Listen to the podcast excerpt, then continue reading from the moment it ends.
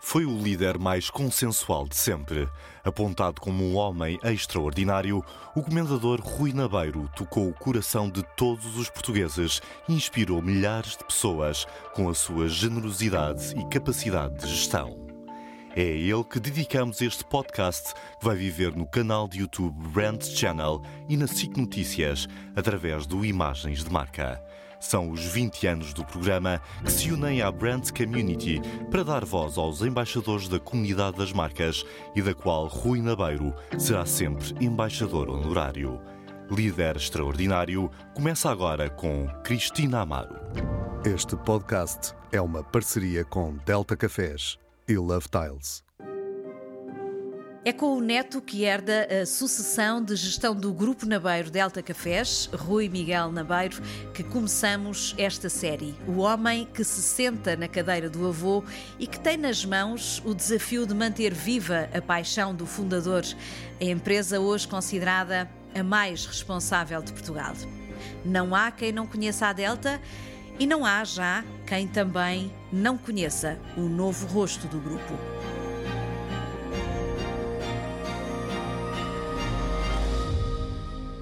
Rui, hoje é na minha sala de trabalho que te convido para te sentares, uh, mas gostava mesmo de começar por te perguntar qual é a sensação e como é que foi este primeiro ano sem a presença física do teu avô, estar sentado, nem que seja simbolicamente, na cadeira dele. Olha, Cristina, bom, em primeiro lugar, obrigado pelo, pelo convite. É sempre um prazer estar aqui e, sobretudo, na tua sala de, de trabalho mas dizer-te que eu nunca me sentei na cadeira do meu avô. A cadeira do meu avô é do meu avô só e, e ainda que hoje, figurativamente, ainda lá temos a cadeira porque ninguém se sentou na cadeira do, do meu avô. Um, mas acima de tudo a ausência dele, eu acho que é um vazio grande e enfim, não sei, não sei como é que uh, como, como é o futuro, mas sobretudo foi um ano desafiante, um ano em que tivemos a encaixar. Enfim, não preciso falar sobre ele para perceberem a dimensão que ele tinha e, e se a dimensão externa era a que todos conhecem, a dimensão interna no seio da família e da, e da família Delta era obviamente enorme e portanto fica, fica um vazio muito, muito grande. E não que tenhamos que preencher esse vazio mas adaptar-nos à ausência dele, e é isso que, que tentamos fazer todos os dias, e não só eu, mas enfim, todos os colaboradores da Delta tentam, tentam fazer, que é seguir um bocadinho o legado, porque enfim, foram muitos anos, eu tive o privilégio de trabalhar 20 anos ao lado dele e 45 de vida, porque desde que nasci que, que tive sempre ao lado dele, Uh, diria que sabemos bem aquilo que é o legado que ele nos deixa e o caminho que ele seguramente gostaria que nós, que nós seguíssemos, até porque ele sempre foi explícito, nunca foi implícito sobre aquilo que gostava e portanto acho que, acho que sabemos todos hoje na Delta muito bem para onde vamos e o que é que estamos a fazer. O lugar de cada um, não é? E o lugar dele será sempre o lugar dele. É, é verdade, é verdade, eu acho que é, é, é, insubstituível. Todos são, todos são insubstituíveis, mas obviamente uma figura como o meu avô é absolutamente não só insubstituível, mas eu diria quase irrepetível, não é? Porque, é, enfim, alguém que é um empresário e que de repente é adorado, amado por toda a gente, é absolutamente incomum eh, e sobretudo em Portugal. portanto, é, enfim, é um legado extraordinário que ele, que ele nos deixa e uma responsabilidade imensa. Vamos falar disso. Eu tenho vontade de te perguntar, mas a, antes de chegarmos aí, tenho muita vontade de ir a uma, a uma área da tua vida onde eu nunca fui.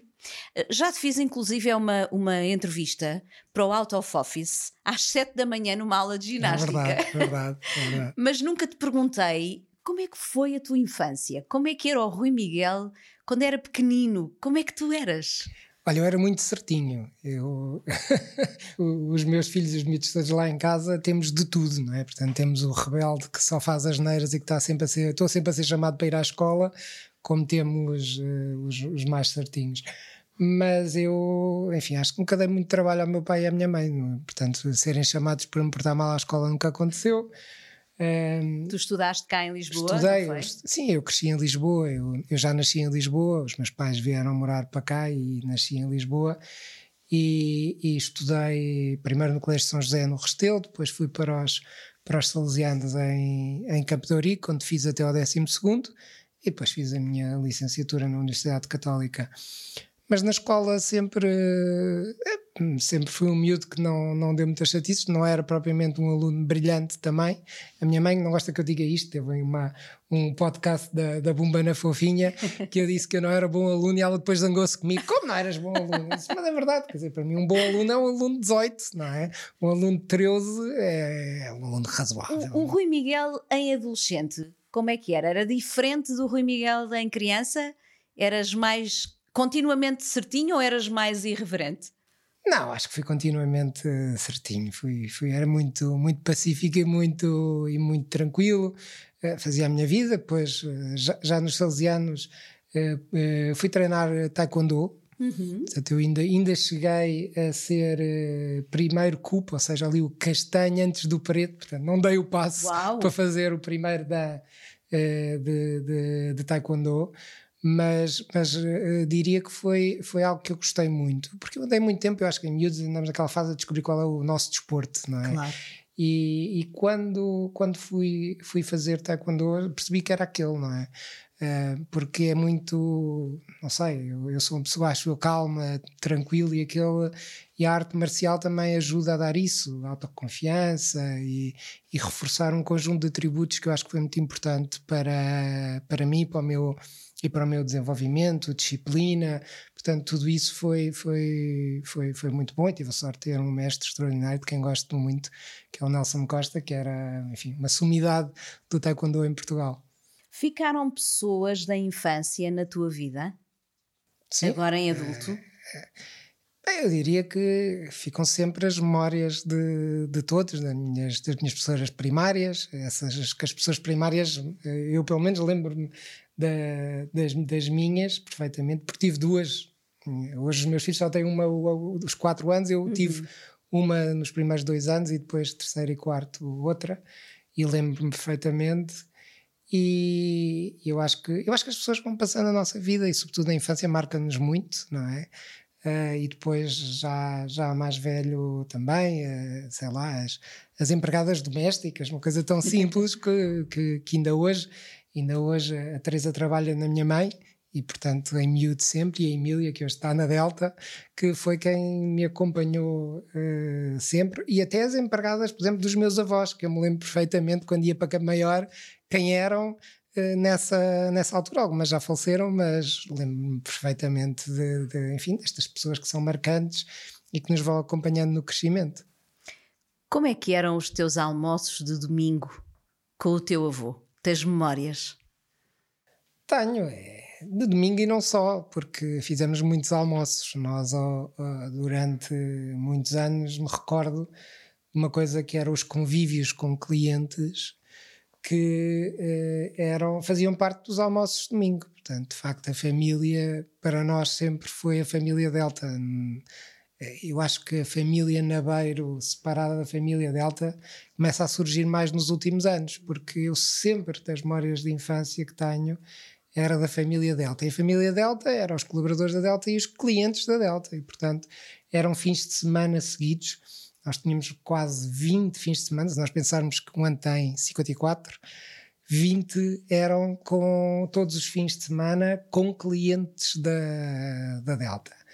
Uh, e de facto os almoços era um grande arraial, era grande festa e com os clientes, com os colaboradores, uh, sempre em Campo Maior. E portanto, enfim, os meus pais uh, cedo se, se separaram e, e, e, de 15 em 15 dias eu ia a Campo Maior e de facto estava lá nesses, nesses almoços, quase sempre as memórias desses almoços é com clientes, não é? Sempre, sempre. E o que é que ficou dessa raiz? de Campo Maior, da tua família, do teu avô. O que é que veio desse tempo para a pessoa que és hoje? Ui, falar sobre mim próprio, não é, não é fácil. É mas o, o que eu diria. Rui Miguel Nabeiro. O que eu diria, o que eu diria é a proximidade com as pessoas, sempre que o meu avô foi, foi tendo, é a capacidade de escutarmos as pessoas, de estarmos próximas, eh, de darmos espaço aos outros, de, de, de simplicidade. Não é sermos simplórios, não é? Mas é sermos simples, eh, descomplexados, e, e acho que isso é extremamente importante. Uh, e, e, enfim, a humildade, que também está muito associada à forma como, como a minha família, acho toda ela, sempre se caracterizou, acabam por ser tudo, enfim, coisas que eu acho que vêm muito da forma como via as coisas acontecer nestes convívios, na forma como nos relacionávamos com os colaboradores, como toda a gente, o detalhe de chegar e o beijinho, o cumprimento, saudar. Acho que são tudo coisas importantes que ficaram desses, desses tempos, sem dúvida. E lembras-te dos tempos, ainda em criança, que ias para as festas do povo com o teu avô? Qual era a sensação que tinhas quando as pessoas o abordavam? Eu achei imensa curiosidade a forma como o José Luís Peixoto fala desse, desses acontecimentos no livro Almoço Domingo. Uh, e fez-me fez viajar também. Eu própria fui às festas do, de Campo Maior e adorava. Uh, e, e tenho curiosidade de perceber como é, que, como é que é aos teus olhos, como é que foi, como é que era nessa altura, uh, a presença do teu avô quando chegava às ruas enfeitadas, com certeza que as pessoas o abordavam. Que memórias é que tens dessa altura? Era, era sempre uma abordagem com carinho, não era? Com, com simpatia, oferecer qualquer coisa. Eu acho que em Campo Maior, naturalmente, e eu acho que não era preciso ser o meu avô, porque as pessoas são naturalmente simpáticas. Então, nas uhum. festas, somos ultra simpáticos todos para, são para acolher. Abertas, não é? Mas literal, não é? Sem literal. dúvida. As portas estão sempre abertas das casas. Sem dúvida. Uh, e, e, nesses momentos, ah, claro, o meu avô não passa despercebido em lado nenhum, não, não passava. E muito menos numas festas das, das flores. Uh, em pequenino, pois, tenho memória de uma vez ou outra a passearmos nas ruas e de ver sempre as pessoas a virem cumprimentar, mas isso é uma memória muito transversal, não é só nas festas das flores.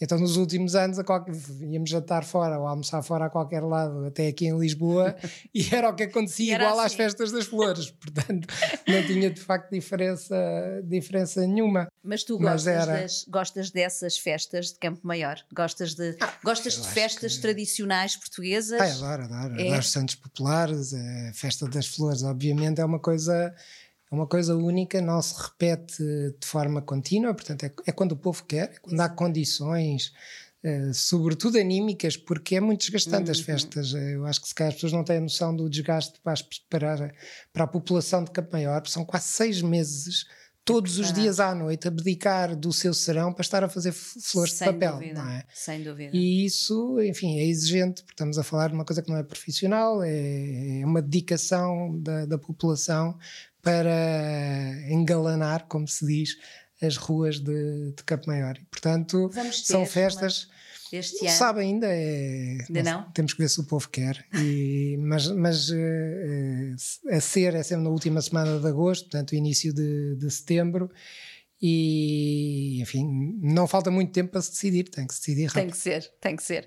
Olha, e, e como é que és tu recebido enquanto neto uh, e, e, enquanto neto que tem a pasta da gestão do grupo, como é que és recebido numa terra que era tão querida para o teu avô? De facto, uh, Campo Maior tinha e vai ter sempre uma relação muito especial com o nome dele. Como é que as pessoas olham para ti uh, quando chegas lá, quando estás lá?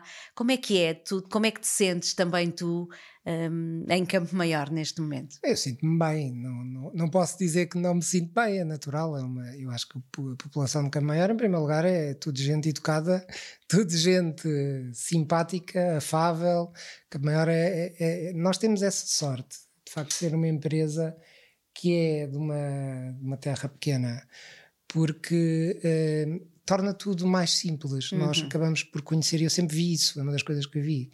Uh, e que se calhar ao início achava que aquilo não era tão positivo, porque era mais difícil, tudo o que é emocional é mais difícil decidirmos, conseguimos decidir algo mais drástico, mais Sem difícil dúvida. para a vida uhum. das pessoas e torna mais difícil essa proximidade, não é? Eh, sobretudo somos humanos e, e temos emoções todos, não claro. há como não, não o ter. Mas eu acho que depois comecei a ver as coisas do outro lado. Isto é um benefício, não é? Porque o meu avô conhecia toda a gente, sabia que aquele era. Ele dizia: Este é como dizem, é marau. Marau é preguiçoso em, em, em camponês. Este é marau, aquele é, é, é, trabalhador e é dedicado. E depois dizia, não, aquele, e, e contratava, não contratava, fazíamos as entrevistas, eu ia vendas. A forma como ele fazia uma entrevista, que era logo quem és filho, de quem és pai. Primeiro era identificar, como se diz também a maior, a quem pertences. Exato. E depois então começava a fazer uma outra pergunta sobre o que ele tinha feito. Mas essa era a parte menos importante. A parte mais importante era a origem de, de, daquela pessoa que estava à nossa, à nossa frente. E isso é de facto um benefício, porque essa proximidade Uh, ajuda, ajuda no contacto, ajuda no compromisso que as pessoas também têm para connosco. É, sim, é verdade que é o nosso compromisso de gestão para com as pessoas, é alavancado, mas o contrário também é verdade. As pessoas estão muito mais uh, comprometidas em Campo Maior do que nos outros, nos outros sítios, sem desfazer, obviamente, a todos os colaboradores da Delta, mas de facto em Campo Maior veste-se muito essa camisola e eu acho que isso é um benefício muito grande que nós temos. Eu acho que posso dizer que tu tiveste o enorme privilégio de ser neto de uma pessoa que é única. E há pouco falávamos disso. O teu avô é, de facto, uma pessoa única em Portugal. Que lições de vida é que ele te deixa? São muitas. São muitas as lições. Eh, enfim, eh, tenho, tenho que transpô-las para um livro. Também e... acho. Mas sobretudo, sobretudo, enfim, uh, aquilo, aquilo que, que, fui sempre aprendendo e que foi aqueles, em primeiro lugar, os valores que falámos há pouco, que eu acho que, enfim, esses são logo meia lição de vida, porque se nós, os valores são aquilo que nós não abdicamos nunca, não é? É a nossa Podemos base, ter, não é? podemos ter muitas outras coisas que vamos mudando, opiniões, enfim, do que quisermos, mas os valores, diria eu, um bocado como aos clubes de futebol, não, não se muda, não é? Um, e, e, tudo o resto é, vai acontecendo. E o que eu vi sempre o, o, meu, o meu avô fazer foi perceber, até do ponto de vista de, de negócio, se quisermos pensar, é no centro do negócio, para ele, estava sempre o cliente. Não havia hipótese nenhuma de pensarmos que o cliente ia perceber bem, pois uma empresa sem clientes não existe. Isto podemos ter o romance todo que quisermos à volta disto, mas sem clientes, que é quem nos paga de facto o salário no final do mês, eh, a empresa é só um romance. E portanto eu, o cliente mandava sempre. Se uma reclamação, eu estou a cerrar o punho, porque era como o meu avô fazia, fazia. quando quando havia uma reclamação daquelas em que o cliente percebíamos mesmo que tinha razão. Ele zangava-se. Uh, ui, não. É, Tinha mau feitio. O, o Rui Nabeiro bonzinho que nós víamos, depois lá dentro não era assim. Era um homem duro, duro connosco todos. E isso Uh, Os é, bons trazia, líderes também têm que ter uma característica trazia, de firmeza, não é? Sim, da, da exigência e, e, e, e, de facto de exigirmos também aquilo que é, que é suposto, não é? Porque temos todos que dedicar-nos à causa e fazer com que as coisas funcionem. E, portanto, essa, essa exigência era, era importante, e, por isso esse compromisso, a exigência, a dedicação, uh, e depois, claro, o amor à causa, e ter uma causa, porque de facto havia sempre ali uma causa que era a empresa, que era o bem-estar da empresa e das pessoas que estavam dentro da empresa que nos fazia andar para a frente. Portanto, eu diria que as, as lições, até do ponto de vista de gestão, em primeiro lugar, claro, o, o cliente, a proximidade com os colaboradores, percebermos que a empresa vai crescendo e não conseguimos chegar a todos os clientes nós, portanto temos que delegar, temos que, que, que confiar que há outras pessoas que vão estar a substituir-nos junto do, do, do, do, bem que temos, que é os nossos clientes, e estimar os nossos clientes, e depois a forma como vamos fazendo, que é de facto escutando o cliente, estando atento, proximidade para com todos, uh, e a coisa vai, vai acontecendo, e, e obviamente não, não descurando nunca a qualidade do produto que vendemos, não é? Não, não, não pondo nunca em causa isso, porque eu sempre, eu sempre digo que o meu avô, a primeira coisa que ele era, era um, um comercial, era um comerciante. O que ele gostava era de viver a proximidade o problema do cliente, o desafio do cliente, como é que era. A pandemia para o meu avô foi uma coisa avassaladora. Ele levava o tempo a telefonar aos clientes a saber como é que os clientes estavam e o que é que precisavam. É, mas, foi para ele e foi para todos, mas é estes detalhes, de facto, que faziam muita diferença. Era a paixão depois, também é? que ele tinha pelo que fazia e pelas pessoas, não Sim, é? Sim, era muito apaixonado pelo que, Sem dúvida. pelo que fazia, e isso é, é de facto é também uma lição. Nem, nem todos temos a oportunidade de, de, estar apaixonados pelo que fazemos, mas é bom conseguir chegar lá um dia. E ele, de facto, era um apaixonado e, portanto, era muito competente no que fazia, de facto. E consegues tirar dele lições de vida, sem ser lições de gestão? Na tua vida pessoal, ele inspirou-te, com certeza, já ouvi muitas entrevistas em que falas disso, um, mas lições de vida que ele também te tenha deixado. Por exemplo, a relação que ele tinha com a sua Alice, que era uma coisa tão bonita. Este livro, o Almoço Domingo, também fala muito disso. A relação com a sua Alice. Até o nome Alice para ele era uma coisa muito especial. O amor deles foi, por exemplo, uma coisa que te inspirou? Sim, eu acho que o, o amor. É, é, nós só temos uma vida, não é? Não temos mais do que isso e, portanto, temos que, que, que vivê-la, enfim, de forma apaixonada e bem e de forma, enfim, a, a, estarmos felizes e fazermos os outros felizes. Nós também, enfim, precisamos de estar bem e para estar bem também temos que fazer os outros estar bem. Isto é aqui um jogo de equilíbrios e isso é uma lição, uma lição muito, muito boa. O meu avô uh, tem essa dedicação à minha avó, mas ele também, durante muitos anos, foi um homem de andar na rua atrás dos clientes e, e fala e, disso e, e, e sentia muito que falhava, sentia é? ter, ter o apoio da, da, da, da minha avó uh, por trás, ter, ter de facto alguém ao seu lado que, que, que o ajudasse. E enfim, eu hoje também tenho, tenho a minha mulher, casei, casei recentemente e, e, e, para mim também é, é, é muito uma inspiração sentir-me emocionalmente bem e com uma companheira que, que me faça de facto, enfim, essa, essa retaguarda. É? Que esteja ao teu lado. Ao lado, sim, sempre ao lado.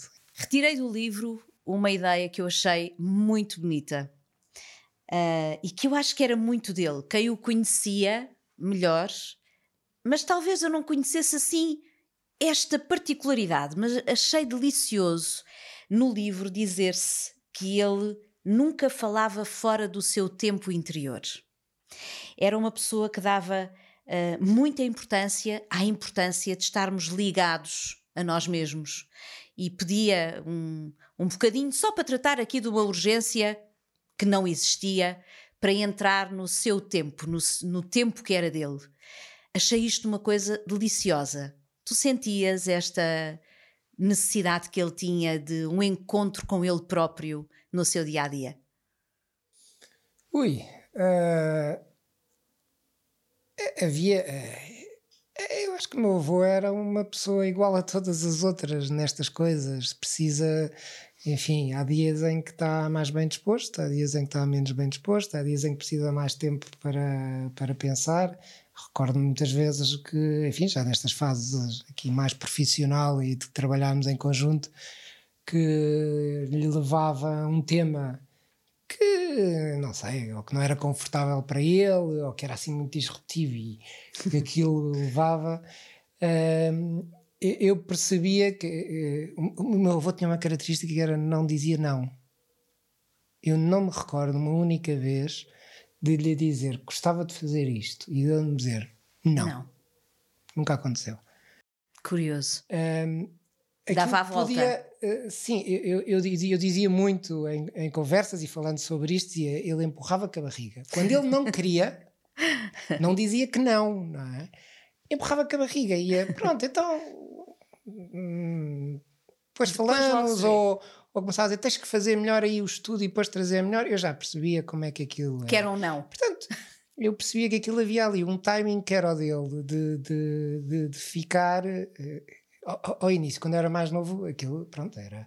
Eu sempre tive muito sangue na guerra ao início de, de trabalhar, queria fazer coisas, queria, não é? E não percebia porque é que. Depois percebi, não, quer dizer, ao seu timing. E ele também precisava do seu timing, de fazer a sua introspeção, de pensar melhor naquela matéria. De...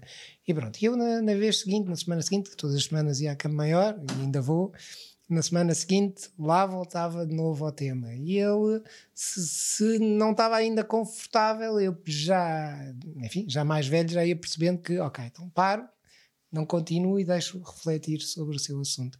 Ele é refletia sobre esses assuntos e fazia as suas introspeções e, e devagarinho eu lá o convencia. ao, ao, mas ao ritmo dele sempre. Gostei mas dessa. Ao ritmo, mas ao ritmo dele sempre. Sim, respeitando o tempo interior dele, não é? Sim. Uh, oh, Rui, o que veio os olhos de um neto, um avô como ele era? Olha, é. Não sei, é uma sensação de facto. Eu acho que o meu primo Ivan no, no, no, no funeral uh, disse o meu avô que não era meu, era nosso. Era todos é? nós. E, e, eu acho que o Ivan teve super bem, porque de facto era mesmo isso. Foi um, muito bonito. Era. Pronto, eu acho que sentíamos. Sim, era o nosso avô, estava ali para nós, mas não estava só para nós, ele estava muito disponível para, para toda a gente que lhe, batesse, que lhe batesse à porta. E eu acho que isso pô, tem que nos encher de orgulho, não é?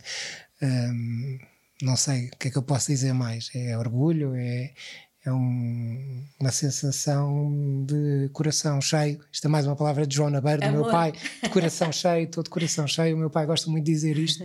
E, e sim, é, é, é, uma felicidade muito grande ver uh, no último adeus dele, uh, enfim, tantos netos que ele tinha, e, e é um gosto de partilhar partilhar esse, esse lado, lado dele, porque acho que também nós não o queríamos só para nós.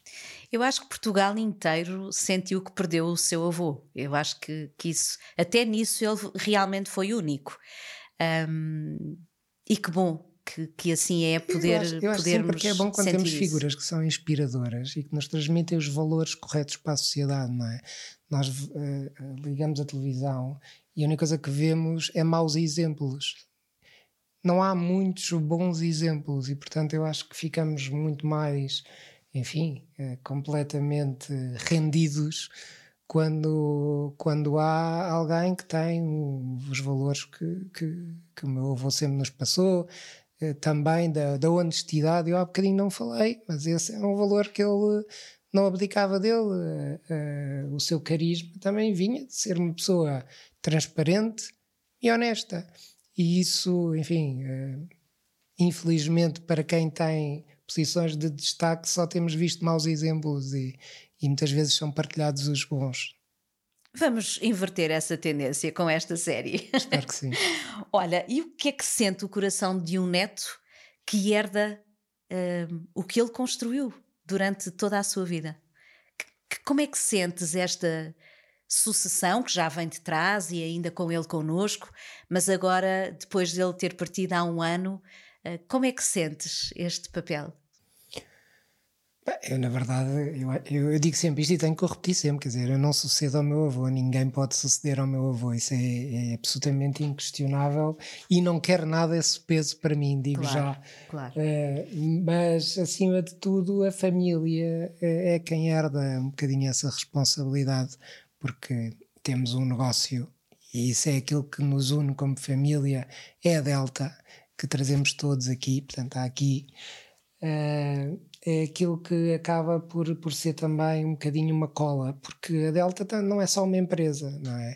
De facto, faz parte da família, é família, é, é, é algo que está acima de nós. Era o projeto, é um filho do meu, do meu, do meu avô que nós temos que acarinhar e tratá-lo muito bem. Portanto, isso é possível acarinhá-lo e tratá-lo bem, seguindo aqueles valores que o fundador instituiu na empresa e respeitar esse, esse, esse legado.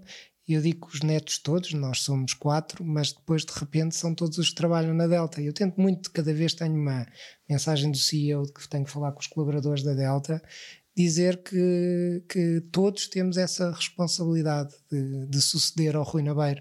Não é só o Rui Nabeiro, por acaso tem o mesmo nome, ou se calhar não é por acaso, na verdade, mas uh, uh, acaba, acaba por, por ser uma responsabilidade que eu quero partilhar com, com todos e não há como, porque na verdade, enfim, quem sucede ao meu avô como chairman da companhia é o meu pai, Uh, e, e, e, só que eu acho que quem sucede ao meu avô somos de facto todos, porque temos todos que em conjunto e em equipa ser capaz de acrescentar mais e continuar este, este trabalho tão fantástico e continuarmos a levar um bocadinho destes valores daquilo que nós sabemos fazer bem e, e atingirmos também aquilo que era a ambição, porque eu sempre me ouvi o meu avô também dizer não tem mal nenhum em ser-se ambicioso, porque às vezes também parece que, parece que é mau ser-se ser ambicioso, e eu gostava muito de ouvir isso, porque eu acredito que não tem problema nenhum de ser ambicioso, e portanto eu ambiciono levar a Delta ao top 10 mundial das marcas de café. Essa é a, a ambição que tenho e que hoje acredito que toda a gente na Delta vai também sonhando um bocadinho com isto. E foi um sonho que, que ainda, ainda foi sendo construído com o meu avô aqui presente. E começarmos a passar essa mensagem e hoje senti que toda a gente tem essa ambição dentro da Delta começamos a acreditar que vai ser possível porque somos todos a acreditar. É muito mais fácil se todos estamos a acreditar neste sonho e a, e, a, e a crescer todos os dias. E acredito que os nossos clientes também todos têm que acreditar que é possível e contribuírem para isso. Há pouco dizias que ele era um homem de causas. Uh, eu também acho que ele era um homem de causas. Uh, achas que faz falta mais causas em Portugal ou fazem falta mais pessoas de causas em Portugal? Eu acho que faz pessoa, pessoas, sem dúvida, porque as pessoas é quem faz as causas poderem ir a algum lado. Né? Eu, eu, eu creio que faz-nos faz faz -nos falta é, é os valores corretos e a ambição também porque se nós não tivermos ambição todos para querer mais, não basta estarmos a pedir para que aconteça. Temos que fazer com isso. E, e olhando também, e porque hoje estamos aqui sobretudo a falar do, do meu avô e de liderança, uh, uh, os líderes, e não, e não quero entrar dentro dos líderes políticos, todos eles, quem, tem, quem é um empresário, têm a obrigação de ter uma visão de futuro. E eu, aquilo que sinto muitas vezes é que a, a, liderança é sempre uma liderança de curto prazo, de pensarmos no curto prazo. Não há uma visão de futuro, não há ambição por fazer mais, há a, eh, a satisfação por, uh, pelo poucachinho. E isso, isso faz com que depois seja difícil conseguirmos uh, atingir melhor qualidade de vida, uh, melhor bem-estar para todos, porque dizer, a grande causa tem que ser essa, é estarmos bem, não, é? não pode haver outra causa que não seja proporcionar o bem-estar a, a, todos. E, enfim, e como somos portugueses, desejamos o bem-estar aos portugueses. Uh, e essa tem que ser a causa, a causa principal. Claro que depois se detalhem pormenores uh, para uns, para outros, uns têm uns problemas, outros têm outros, mas era bom que, que todos tivéssemos bem-estar. E, enfim, como empresário ou como gestor, não há negócio para os gestores e para os empresários se não houver bem-estar na, na, na, população em geral, nas pessoas Também. que trabalham, nos clientes, os consumidores, eh, enfim, isto é uma lei básica da economia. Eu não Sem sou dúvida. economista, sou gestor, mas uh, se não houver rendimentos, bem-estar, felicidade, satisfação, não há consumo e não há empresas. Sem e é dúvida. é isso que nós temos que trabalhar todos, mas isso só lá vai com ambição e com líderes com uma visão muito clara para onde é que caminham as empresas, para onde é que caminha o país, para onde é que vamos caminhar todos. Para onde é que tu achas que devem caminhar as empresas para criarem mais riqueza para Portugal, que é uma coisa que também existe algum preconceito, não percebo muito bem porquê. O que é que faz falta às empresas? O que é que elas devem ter mais para ajudarem mais o país a crescer? Cristina, essa é uma pergunta complexa, mas aquilo que eu acredito é que bom, temos de ter uh, ambição, temos de ter estrutura, temos de perceber um bocadinho do que é que estamos a, a fazer no, no, no, dia a dia, mas acima de tudo, a, a Portugal, diria eu, e os portugueses, nós precisamos de empresas com outra dimensão, que queiram, enfim, fazer coisas um bocadinho diferentes daquilo que temos vindo, porque esta fórmula claramente não tem funcionado para dar a tal bem-estar a todos que nós tanto eh, desejamos. Eu sou um grande apologista uh, de marcas e nós conhecemos, se calhar, por causa disso, por causa das marcas. Uh, quando se fala muitas vezes em produtividade e de valor acrescentado, aquilo que é muito fácil nós percebermos é que a produtividade não tem a ver com eu trabalhar muito mais horas ou, ou, ou, ou melhor. Tem a ver que é um cálculo matemático e obviamente que há países que, que compram uh, um determinado produto e outros que, que, que, vendem esse mesmo produto com uma marca e aquilo vale logo muito mais. Portanto, de facto, o valor das marcas é algo que eu acredito que nós temos que trabalhar temos de trabalhar em marcas. Eh, a Delta é uma marca que nós vamos sempre trabalhando e, portanto, obviamente tenho essa sorte de poder trabalhar uma marca fantástica e maravilhosa. Mas acredito que aquilo que temos no nosso país para ir criando mais bem-estar às empresas e aos empresários é não descurar esse lado. O lado que a marca, a marca é um contrato entre uma empresa e o consumidor ou o cliente. É aquilo que dá uma garantia de qualidade no seu, no seu dia a dia. É o que, que estabelece a relação, que passa confiança. E as marcas têm valor. Uhum. E o valor uh, paga-se. E por isso mesmo acrescenta valor nas economias dos, dos países e das, e das empresas. E, e, e infelizmente, não, acredito não se apostou tanto em marcas no nosso país como, como se calhar noutros países aconteceu e que por isso mesmo acabamos por ter aquela produtividade menor que parece que estamos a dizer que somos menos produtivos porque trabalhamos pior. Talvez não seja isso, talvez seja porque não, não construímos tantas marcas que acrescentam valor à nossa, à nossa economia e, portanto, acredito que esse é seguramente um caminho associado à internacionalização e à dimensão das empresas. Não podemos estar satisfeitos a dizer que 98% do nosso tecido empresarial são PMEs e dizer isto com satisfação. Na verdade, eu acho que devíamos dizer isto uh, com a ambição de que esse número fosse reduzindo e as empresas fossem ganhando dimensão. Não porque uh, uh, de ser grande seja melhor, mas de facto as empresas maiores acabam por ter possibilidade de pagar melhor, de ser mais, mais sustentáveis, portanto, todo um caminho diferente que, que acredito que pode, pode fazer a, a diferença.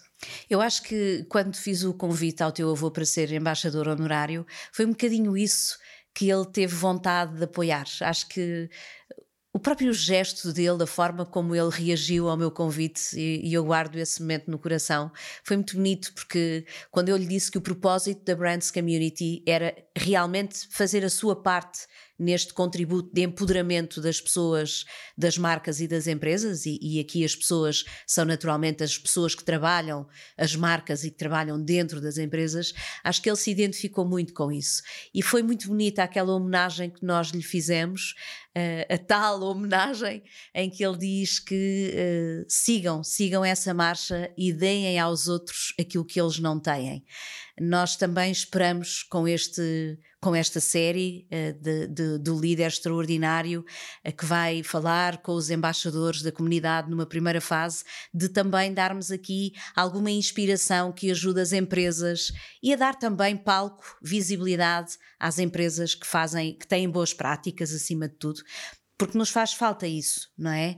Uh, Portugal fala muito e a comunicação social em Portugal fala muito das coisas menos positivas que acontecem no, no, mundo das empresas, mas também há muitas coisas positivas que acontecem no mundo das empresas e que não têm lugar. Portanto, eu espero que nós também possamos dar esse contributo uh, que para nós também é, também é uh, muito interessante. Agora vou-te fazer aqui um, um, uma pequena provocação. Uh, nós estamos numa era muito diferente, temos aí a inteligência artificial a bater-nos à porta. Tivemos vontade de perguntar ao, ao, ao ChatGPT o que é para ele um líder extraordinário.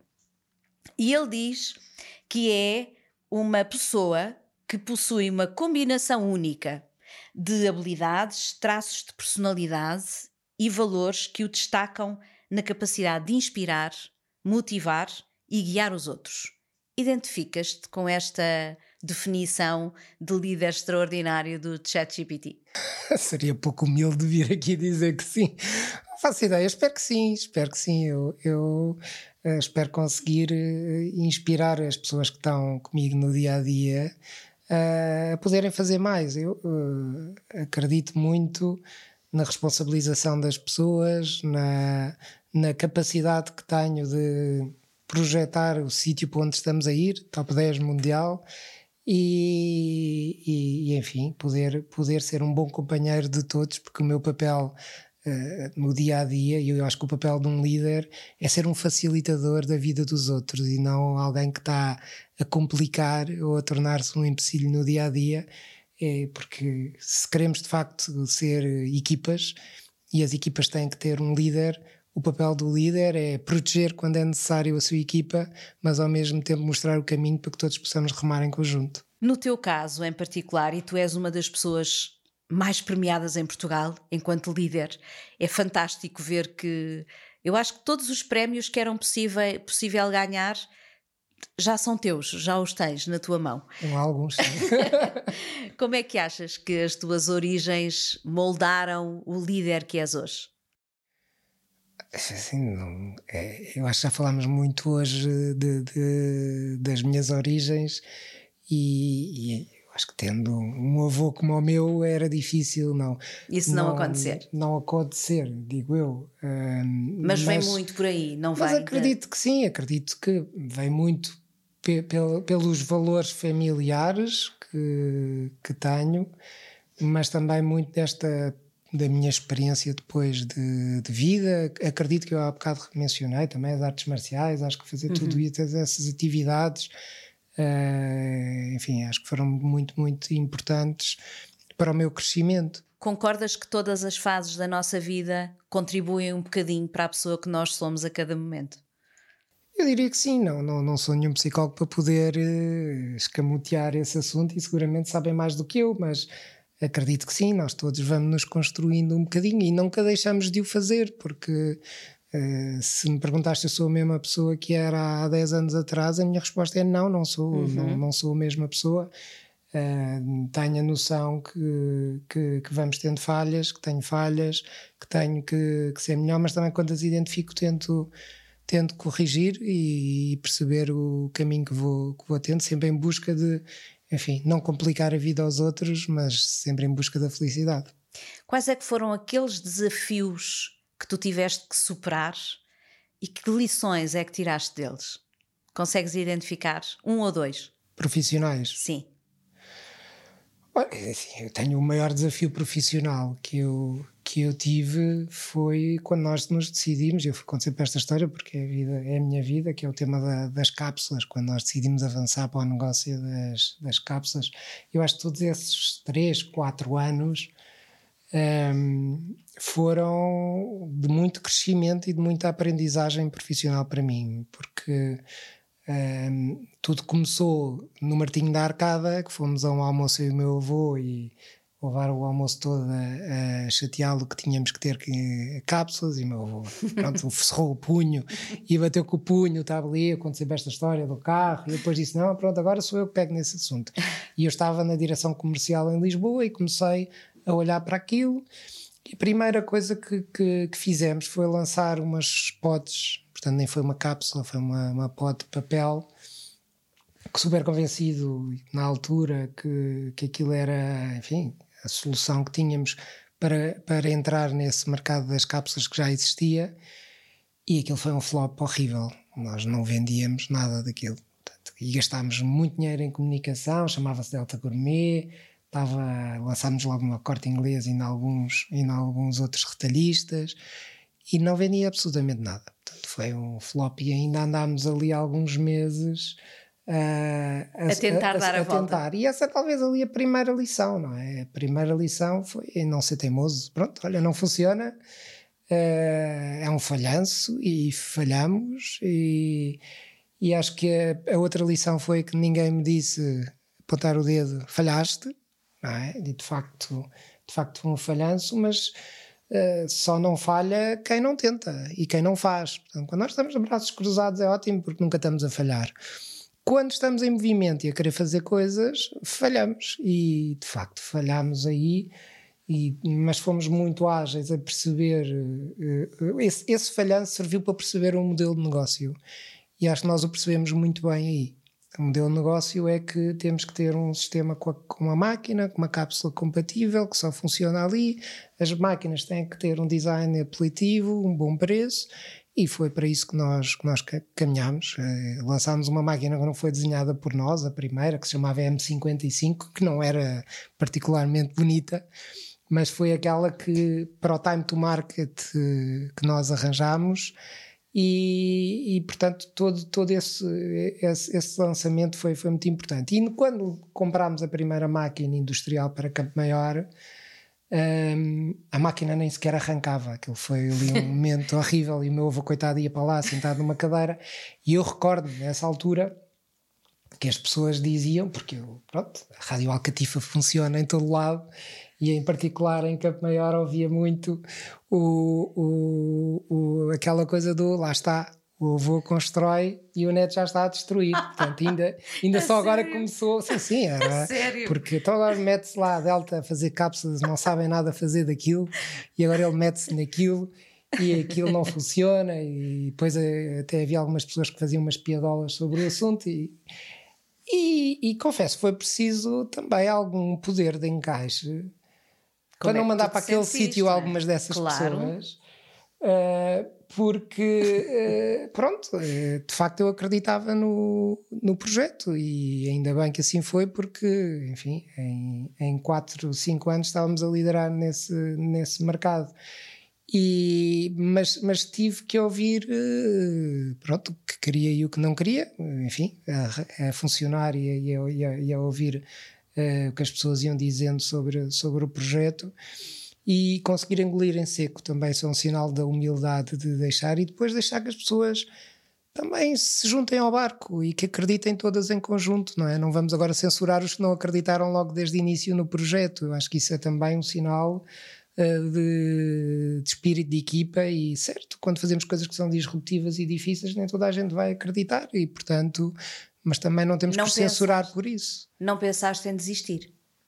Não, em nenhum momento, nunca pensei em desistir. Uh, na altura, do ponto de vista de gestão, o que fiz foi criar uma equipa completamente separada do, do resto da, do, da empresa, que só estava focada naquilo. Portanto, eu, eles não tinham que estar preocupados com mais nada no negócio, até porque as pessoas do negócio viam o negócio com um bocadinho de desconfiança, não é? Hoje pronto, ninguém questiona uh, o poder e a dimensão que a, que a marca Delta Q trouxe e a dimensão que tem hoje e o que faz também pela Delta uh, e a importância que tem no nosso negócio, mas naquela altura em que se desconfiava um bocadinho, uh, também aprendi aí do ponto de vista de negócio que às vezes estas coisas muito disruptivas o melhor é pôr ali temos um barco muito grande, eu gosto muito de usar esta metáfora, não é? Portanto, é um cargueiro, os cargueiros não têm muita flexibilidade. Portanto, nós lançámos um botezinho Exato. que era mais flexível para fazer o seu caminho e que hoje faz parte de novo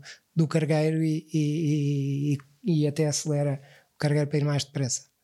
Eu assumo que o teu avô, e tu sabes disso, já te disse muitas vezes, foi uma das pessoas, ou talvez a pessoa que mais me inspirou na vida, Vá-se lá saber porquê, são muitas as razões, mas inclusive é o meu livro, Chief Love Officer, foi, uh, foi-lhe dedicado a ele. Uh, não me canso de lhe fazer dedicatórias porque eu acho que fazem falta pessoas assim em Portugal.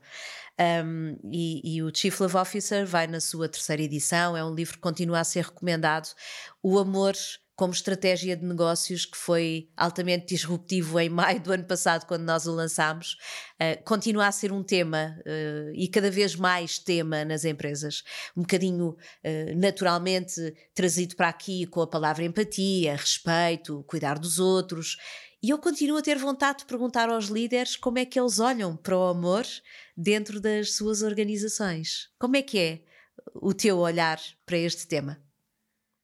Cristina, eu acho que acima de tudo é, é, o respeito que temos de ter uns pelos outros dentro das organizações e percebermos que hum, as empresas têm que fazer parte da nossa vida da melhor forma e não ser propriamente um castigo. Uh, temos que tentar mudar um bocadinho essa perspectiva que durante muitos anos, talvez que vem da era industrial, que era um castigo ir, eh, ir para o trabalho.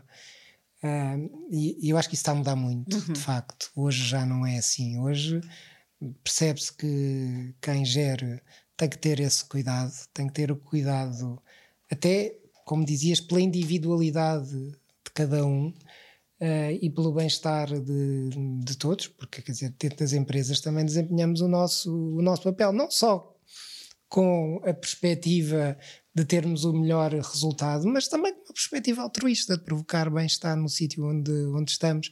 Claro que hoje é, é muito mais fácil isto acontecer, porque a rotação nas pessoas e nas empresas é muito alta e, portanto, as empresas querem segurar as pessoas, portanto, não é altruísta, é porque precisam, mas não deixa de ser importante e é de facto a forma de, de, de alcançarmos. Em empresas grandes também há forma de o, de o fazer, que é, é de facto. Uh, há formas de estarmos próximos das pessoas, é uma política de porta aberta, de proximidade, de, de bem-estar, de percebermos quais são as ferramentas e o que é que nós podemos fazer para ajudar. Uh, nós, nós, nós na Delta temos coisas como o Fundo Social do Colaborador, uma, uh, o Coração Delta, enfim, que são coisas que já vinham do tempo do meu avô naturalmente, mas que servem um bocadinho para que as pessoas sintam eu aqui estou num sítio onde se preocupam comigo e se algo me acontecer, a mim ou à minha família, esta minha outra família está aqui para me, para me ajudar. Não quer dizer que com isto sejamos uma empresa, no nosso caso, que faz tudo bem, seguramente estamos muito longe de fazer tudo bem, mas acredito que estamos a fazer um caminho que é o caminho correto e que é este caminho de percebermos que, enfim, o único propósito que temos é felicidade para nós, portanto, para aqueles que estão connosco tem que ser igual, não pode ser absolutamente diferente, nós temos papéis diferentes, com responsabilidades diferentes, convencimentos diferentes no final do mês que advêm também da responsabilidade que cada um tem, mas acima de tudo percebemos como é que podemos provocar o bem-estar em, em todos. E isso é essencial. A família Delta também é para ti uma família, não é? Absolutamente, não, não há como, desde, desde os meus zero anos que estou na família na família Delta, quando eu dizia que ia para os convívios e que, enfim, eu, eu, quando comecei a trabalhar eh, eh, já conhecia os clientes, e, portanto, para mim não me tiveram, pronto, agora o Rui Miguel chega aqui, começou a trabalhar, é comercial e vamos lá apresentar-lhe os clientes. tinha o benefício de já, de já conhecer as pessoas e os colaboradores e tudo, de facto, é uma família, é mesmo. Já falámos também da tua família, embora não muito, mas e para terminar, tu consideras-te um homem de família? Sim, sim. Hoje eu considero-me um homem, um homem de família. A família é o núcleo familiar, o, o, meu, com a Clara, com, com seis miúdos lá em casa. Vocês hoje são uma família Somos numerosa. uma família numerosa, já contamos para famílias numerosas. Mas uh, depois também a família, enfim, os, ainda, ainda tenho dois avós, e o meu pai, a minha mãe, enfim, todos, toda essa família já mais, já mais alargada, a minha irmã, eh, toda, toda a família, eu acho que nós somos uma família muito próxima todos uns dos outros e que se preocupa muito uns com os outros e com um telefonema, com um momento, com a proximidade que a empresa também nos proporciona, porque estamos todos muito próximos da, da, da empresa, mas na verdade, sim, acabamos por ser eh, muito todos de família. As pessoas portugueses, somos todos muito de família, acho eu. Recomendarias essa forma de estar, de ser, de viver aos novos gestores? Quem sou eu para recomendar o que é que seja? Eu gosto. Eh, e, portanto, aquelas pessoas que, que, enfim, que tenham um contexto que o permite, acho que, que a família é algo que nos tem que fazer sentir bem. Há momentos em que estamos zangadíssimos, mas a, a família, o bom da família é, é, que a família perdoa sempre. Está é? sempre lá. Está é? sempre lá. E isso é, é, é algo que nos dá um aconchego muito grande. Como é que são os teus almoços de domingo? Hoje são muito animados, portanto, seis crianças lá em casa são sempre uma, uma animação, mas é isso, é, é enfim, é, é o rebuliço de, do dia a dia e o, e o, domingo acaba por ser também um dia como os outros. Eu acho que os almoços de domingo, no fundo, personificam um bocadinho os momentos de família e, e, e eles são bons, sem dúvida. Que bom. Obrigada, Rui. Obrigado. Foi um gosto. Obrigado. Esta conversa marca a antestreia do podcast Líder Extraordinário, que vai lembrar o líder mais carismático de sempre e para sempre, nosso embaixador honorário da Brands Community e de todo o país. O comendador Rui Nabeiro, aos olhos dos líderes que levam Portugal ao mundo e que fazem de Portugal o seu mundo Todos eles embaixadores da comunidade das marcas, com uma história de vida inspiradora que vale a pena conhecer. Para ver e ouvir no primeiro domingo de cada mês, com Cristina Amaro. Este podcast é uma parceria com Delta Cafés e Love Tiles.